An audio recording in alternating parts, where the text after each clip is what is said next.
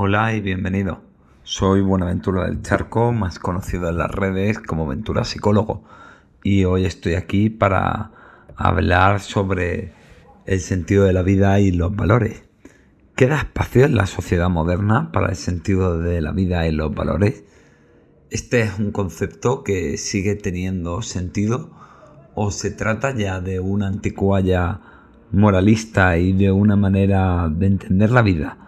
Más propia de las épocas anteriores. ¿Cómo influyen estos en el bienestar y funcionamiento psicológico? ¿Son los valores algo más propio de la religión o la filosofía en lugar de la psicoterapia? Hoy, en Psicología Cruda, el sentido de la vida y los valores. Esto es Psicología Cruda con Buenaventura del Charco.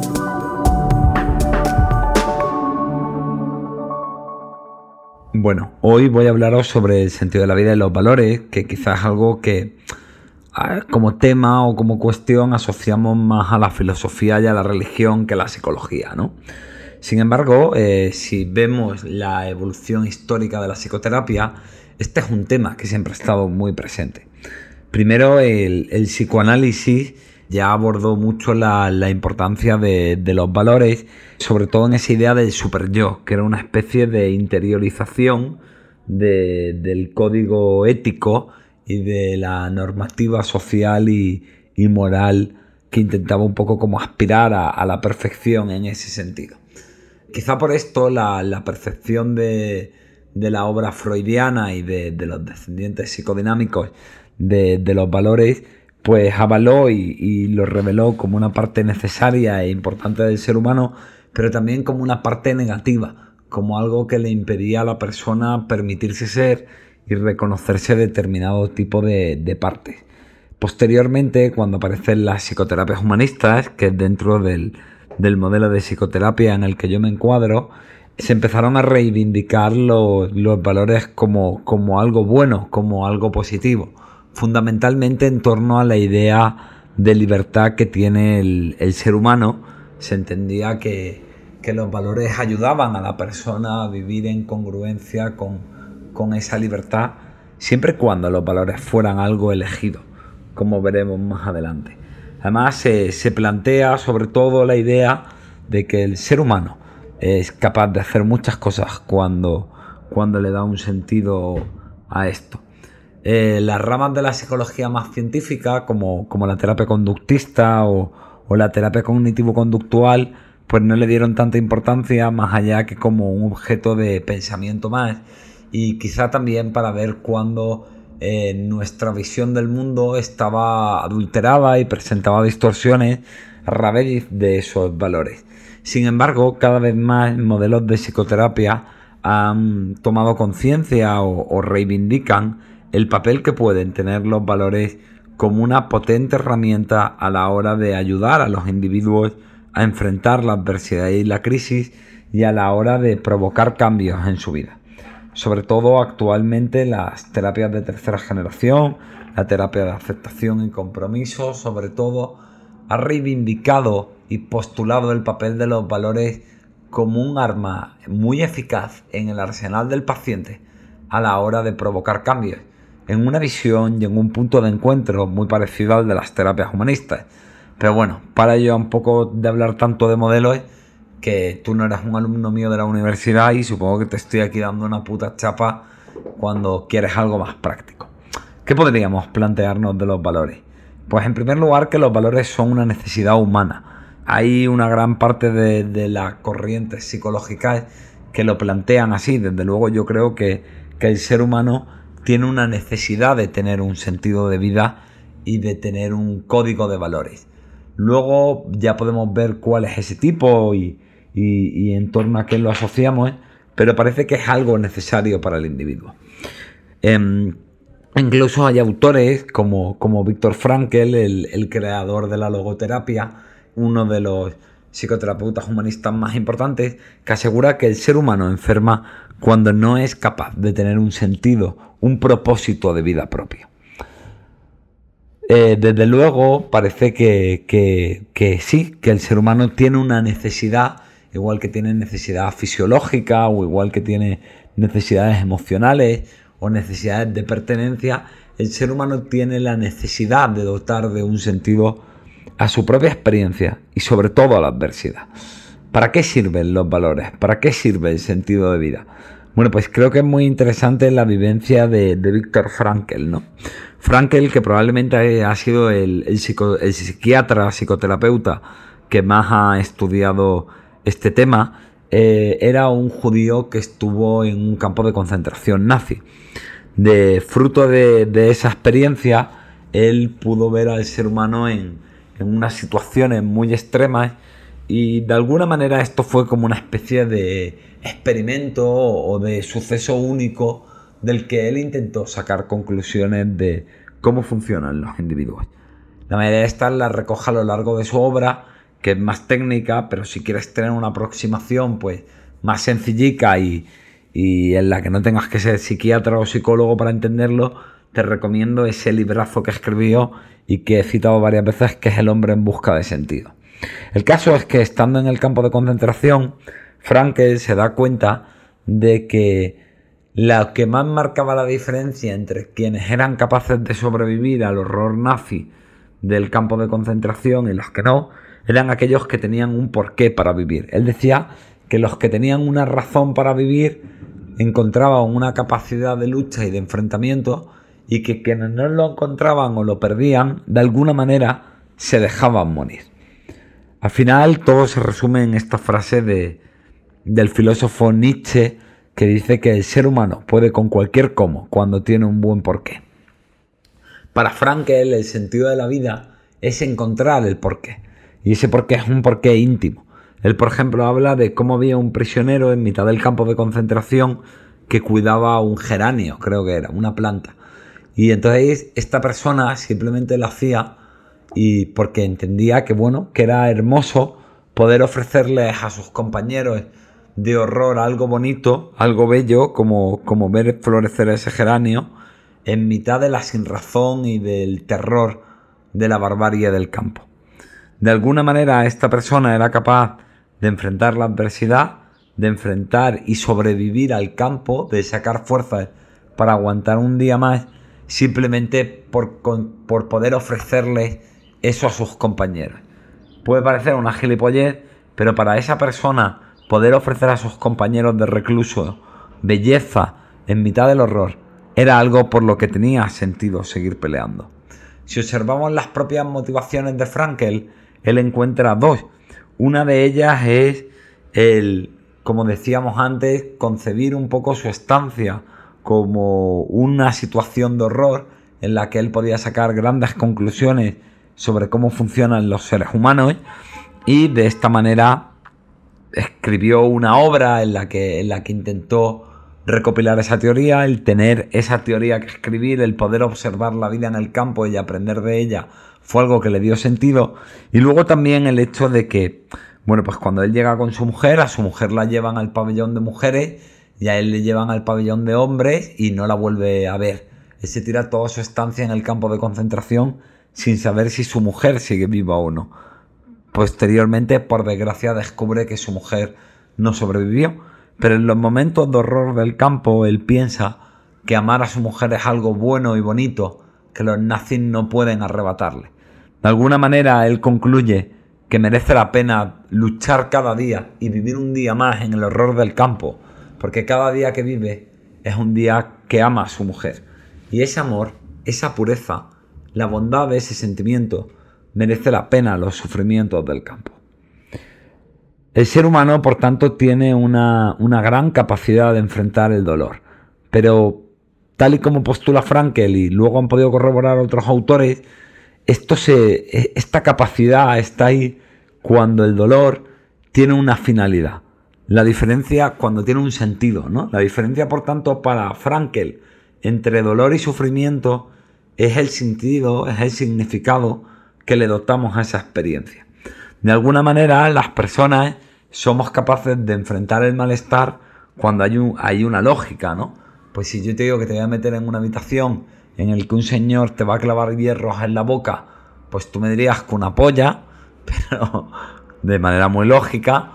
Pero si te digo que eso lo hace un y es la manera que tiene de curarte y que deje de dolerte la boca o no enfermar, pues probablemente estés más dispuesto. De la misma manera, pues la gente es capaz de, de enfrentar el dolor cuando es capaz de dotarle de un significado. Es interesante cómo lo plantea Frankel porque dice que ese valor del que dotamos a la experiencia de dolor es el antídoto de la desesperación. La desesperación es algo que se expande, pero que podemos acotarla cuando somos capaces de dotarla de un sentido.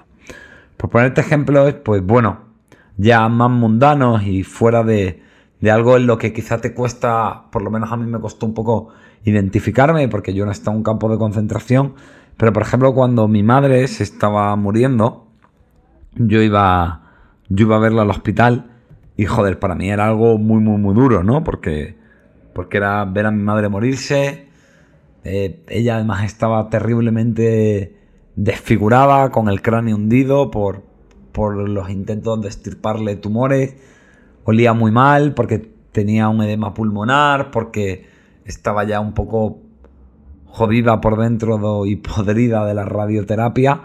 Y además, bueno, una imagen dantesca, se le había inflamado toda la boca, se le habían torcido los dientes, eh, muy mal, la verdad que era muy triste y muy doloroso, ahora cuando grabo esto evoco su imagen y la verdad que es muy duro. El caso es que yo iba a verla todos los días y aquello para mí no era muy fácil, mi madre ya casi no hablaba y era ir a ser testigo de, de cómo se iba apagando y muriendo mi madre.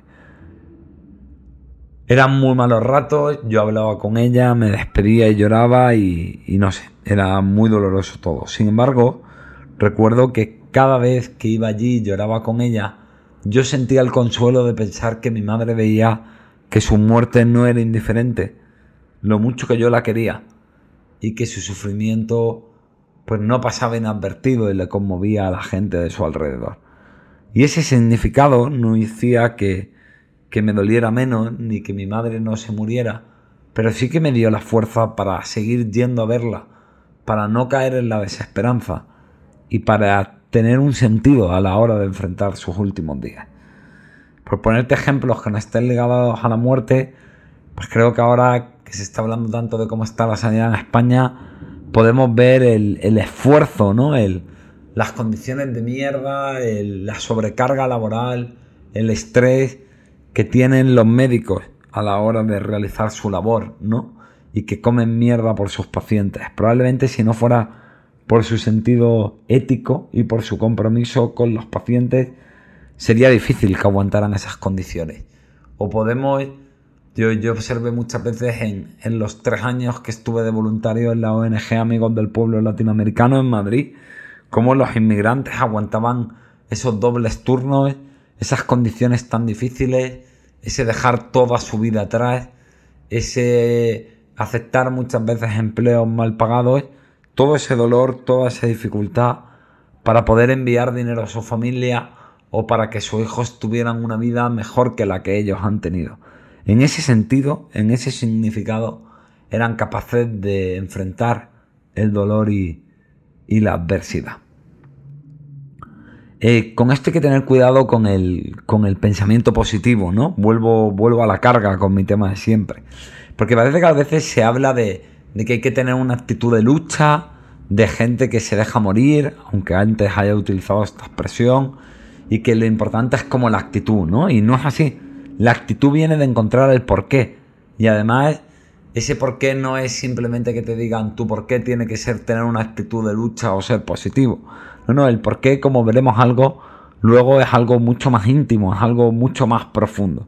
Y desde luego, tener el porqué, tener un sentido, no es incompatible con el dolor, con la tristeza y con los momentos de profunda desesperación, miedo o angustia.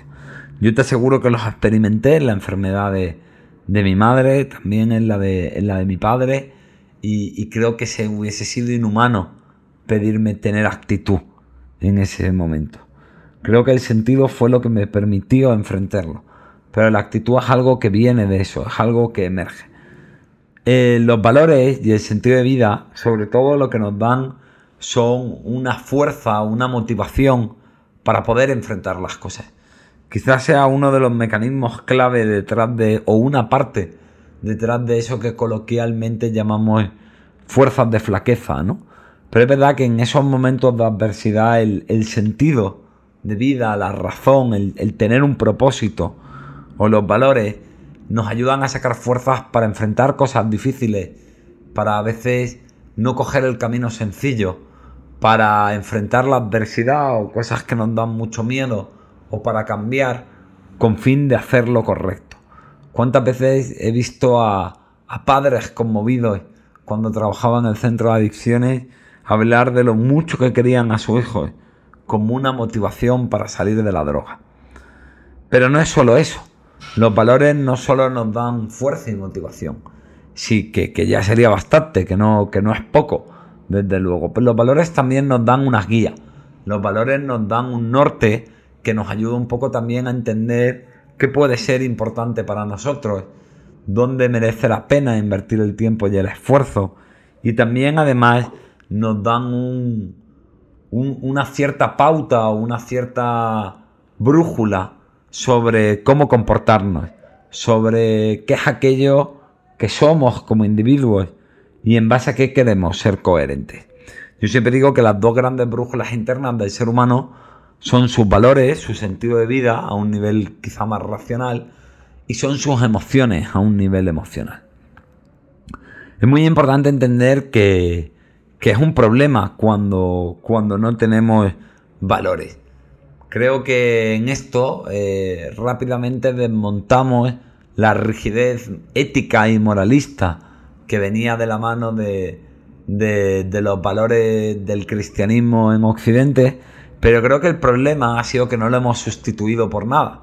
Es decir, creo que esos valores pues quizá pues estaban demasiado cargados de idea de pecado o hay cosas respecto a la visión de la sexualidad que no nos encajen tanto hoy en día pero sí que creo que seguía habiendo valores buenos en ellos, también quizás porque yo personalmente soy católico, pero quizás también es porque simplemente desmontamos la idea de valor, la idea de principio, la idea de sentido que antes venía de Dios, pero que puede venir de otro tipo, de la ética, de, lo social, de, un montón de, de enfoques, de la empatía humana simplemente, y no hemos buscado un sustituto. Y aquí me acuerdo de unas palabras de Marco Aurelio, el, emperador romano, pero también el filósofo estoico, que no sé citar de memoria, pero que venía a decir que cuando no había un sentido y cuando no había un propósito, quedaba un hueco, y ese hueco tendríamos a llenarlo con el placer y con lo inmediato, ¿no? Y que siempre nos volvía esclavo de ello. Y en parte es lo que ha pasado, eh. la sociedad de consumo es el ejemplo de eso Siempre necesitamos el estímulo continuo, siempre la búsqueda de la novedad, siempre lo sorprendente, siempre algo que nos ocupe el espacio y que nos haga llenar el tiempo. Quizá porque nuestra vida no sabe ir más allá de la próxima recompensa, del próximo plan, de la nueva tendencia, porque hemos perdido el sentido de vida profundo y simplemente necesitamos consumir insaciablemente estímulos que nos ayuden a tapar esto. Y quizá también le tenemos ahora tanto miedo al dolor y como yo siempre denuncio, somos una cultura tan tristofóbica porque no tenemos un sentido con el que poder enfrentarlo para no perdernos en el sufrimiento. Es importante entender que la importancia de los valores vienen sobre todo en torno a la idea de la elección. Y en esto quiero reivindicar lo que ya empezaron a plantear los filósofos existencialistas con Kierkegaard. Es decir, los valores no son tanto algo que te inculca la sociedad, no es tanto algo que viene de un dogma, aunque puede venir de ahí, pues, pues, pues no sé, el dogma, dogma cristiano, el, dogma musulmán, o a veces dogmas laicos, que también lo hay, ¿no? Como el veganismo o como, o como el socialismo, ¿vale? Sino que es la idea de que, bueno, todos esos dogmas pueden ser buenos siempre y cuando la persona lo elija.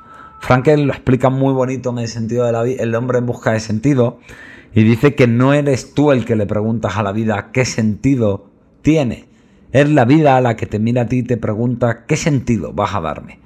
Es importante que pensemos cuál es el significado, el sentido que le queremos dar a nuestra propia existencia, cuáles son los valores que queremos elegir, porque ellos son los que van a regir en parte nuestra vida, porque ellos van a ser la brújula que vamos a seguir y porque probablemente solamente sean positivos, solo den esa fuerza y esa coherencia y no se conviertan en algo opresivo y juzgador que puede ser muy lesivo y muy generador de culpa y autocrítica psicológicamente cuando realmente los elegimos y no es algo que la sociedad nos impone. A mí en este sentido siempre me ha parecido muy interesante el, de una manera metafórica el sacramento de la confirmación, ¿no?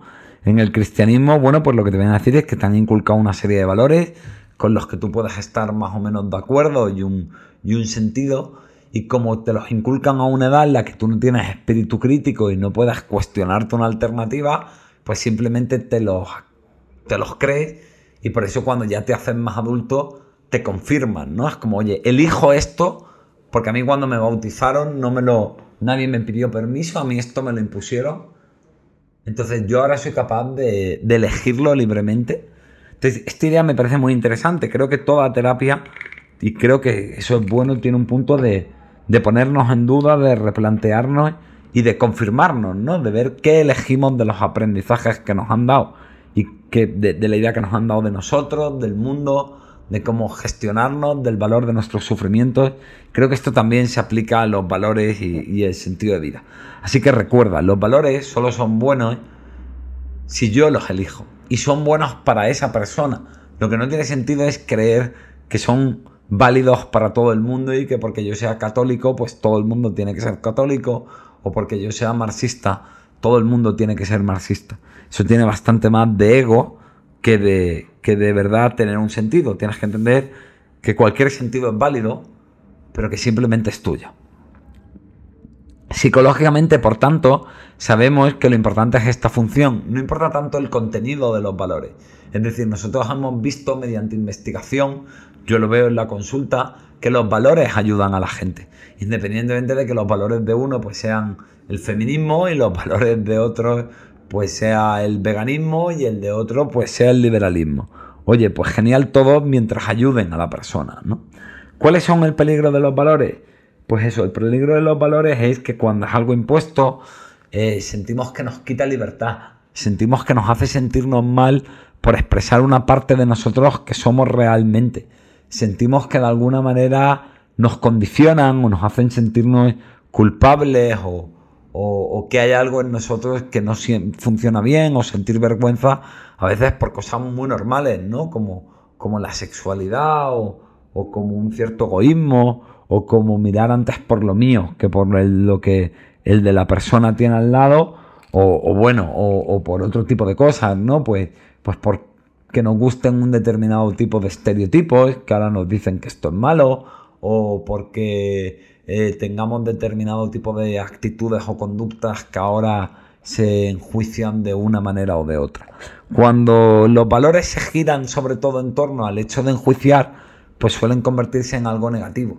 Y cuando es algo que nos ayuda a enfrentar la adversidad, cuando es algo que nos da sentido y que nos dice cómo comportarnos, suele ser positivo. También el otro peligro que pueden tener los valores es el hecho de que hay veces que nos llevan al riesgo de no escucharnos en verdad, en vez de, pensar y ver qué es lo que yo quiero, qué es lo que yo decido, qué es con lo que yo me siento cómodo y ver esa voz interna de mis propias emociones, hay veces que las anulamos y simplemente digamos que intentamos obligarnos a funcionar o no nos permitimos todo aquello que no encaja con ese sistema. O hay veces que nos, nos afirmamos tanto en nuestra postura y nuestros valores que, no nos, que vivimos en base de ellos sin oírnos. Y hay veces, rara vez uno elige algo y le encaja todo y siempre. Entonces creo que es bueno, bueno, pues saber dónde yo estoy posicionado, saber cuáles son mis valores y mi sentido de vida, pero no por ello dejar de oírme y contrastarlo con esa verdad interna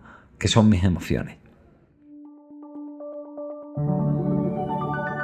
Grandes frases de otros.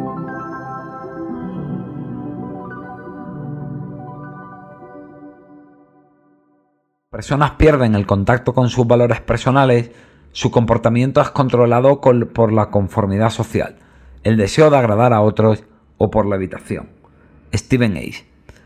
Con esta interesante frase de el psicólogo conductista Stephen Ace, creador de la terapia de aceptación y compromiso, y probablemente uno de los psicólogos más interesantes de, de este siglo XXI, reflexiono sobre, sobre esta idea, ¿no? Sobre hasta qué punto es esta especie de brújula interna, es esto que nos permite ser fieles a nosotros mismos, es lo que, lo que nos da un sentido para, para no evitar el dolor, para enfrentarlo y para ir más allá de lo que quieren otros y poder ser realmente nosotros.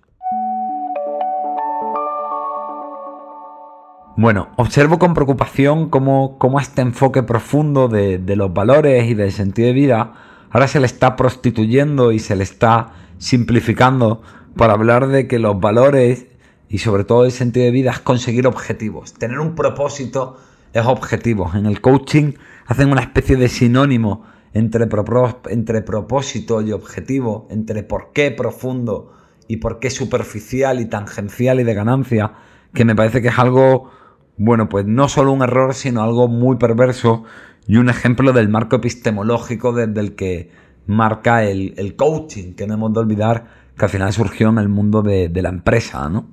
Lo veo, lo veo en, cursos de eso, del mundo de la empresa, de entrenadores, también lo veo en muchos psicólogos de panfleto, ¿no? Creo que, que hay un error en esta idea de creer que los objetivos son un valor y un propósito de vida. Los objetivos IPT son objetivos y conseguir y desarrollar habilidades o conseguir cosas materiales, pues es eso. Oye, está genial, no, no lo voy a criticar. Yo no soy un moralista, pero, pero creo que elevar a eso a una verdad profunda y a un sentido de vida, pues es columpiarnos y darle cinco vueltas de tuerca además. Uno puede elegir los que quiera, vuelvo a decirlo, pero el sentido real es más algo que nos nace, es más una verdad profunda y no viene por el imperativo social o por el miedo a no ser suficiente. Antes morales y virtuosos y ahora exitosos y guapos. Creo que es algo más profundo y creo que es algo con lo que uno conecta cuando lo elige de corazón. Y creo que es algo que es transversal y que te acompaña toda la vida. No es ahora aprendo inglés y el año que viene pierdo 5 kilos. En fin, es importante que el valor y el sentido de vida, para saber que es real y no es impuesto o no es algo superficial, como decíamos antes, es algo que sea un fin en sí mismo y no un medio para otra cosa. Que lo elijamos porque para nosotros es una experiencia que tiene sentido y algo que nos satisface sin más, que no hay que añadir nada. Si elijo que el sentido de la vida va a ser mío, va a ser hacer deporte, que oye, genial. A mí me cuesta hacerlo porque soy más de sofá, pero genial. O es el conocimiento, por ejemplo, que ahí se me puede identificar un más, el leer, el saber que sea porque disfruto con ello, no porque lo voy a utilizar para obtener algo o no para conseguir el aplauso de los demás o no para sacarle partido de alguna manera. Sino lo probablemente lo hago desde la defensividad, desde la compensación de algo que me da miedo de mí, como querer ser muy listo para gustar o por miedo a, a que se rían de mí o lo que sea, o querer ser muy bueno por miedo a que me regañen o para que la gente diga, ay, San Buenaventura, qué persona tan buena.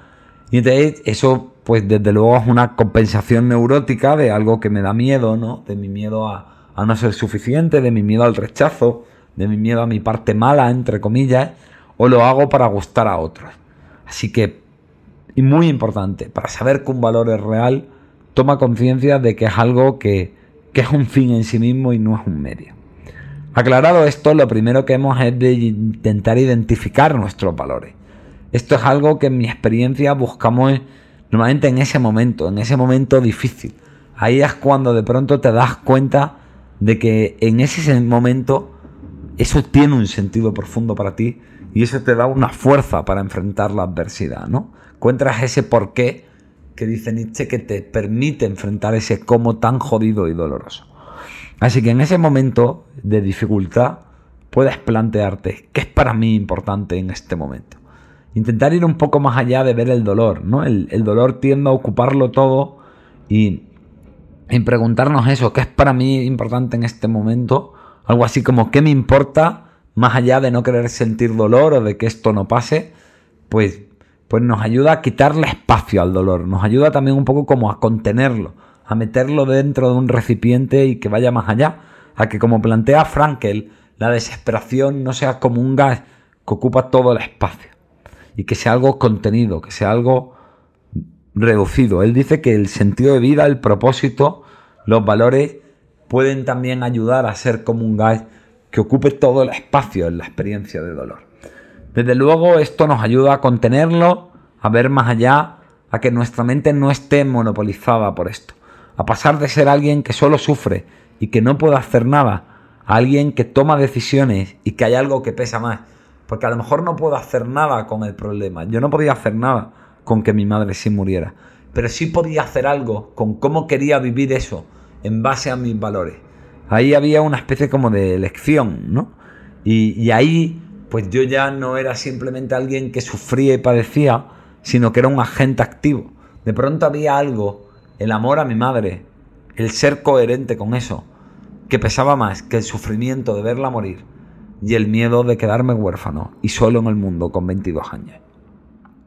¿Cómo quiero posicionarme ante esto que me está ocurriendo? Esa es otra buena pregunta. Esa es una pregunta que de alguna manera también, como plantea Frankel, nos da libertad.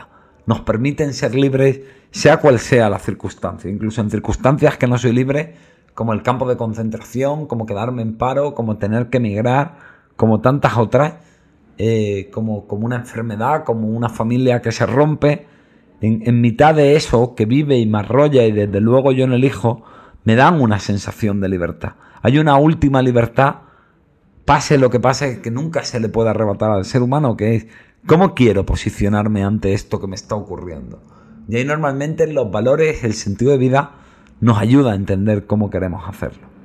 Cuando no estamos en esas crisis es más complicado saber cuáles son nuestros valores, ¿no? nuestro sentido de vida, porque no conectamos tanto con ellos, porque, porque bueno, porque, porque de pronto no brillan con tanta luz y pasan más inadvertidos entre lo más mundano, lo, material, las preocupaciones del día a día, las tareas, con todo, cuando, cuando una persona habla de algo y se emociona, cuando se te corta la voz y, lloras al pensar en algo, pues ahí normalmente hay una verdad profunda. Y si lo piensas, probablemente encontrarás un, valor asociado. En el amor, en esa práctica, en la pasión por eso, en la congruencia con esas ideas. Recuerda que, que no tienen que ser grandes cosas. Hablo de todo este tipo, a veces es algo como muy épico, como muy...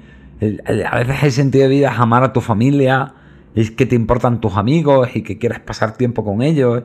Esas aficiones como pasear por la playa, ver el mar, ir a ver el fútbol con los colegas o lo que sea.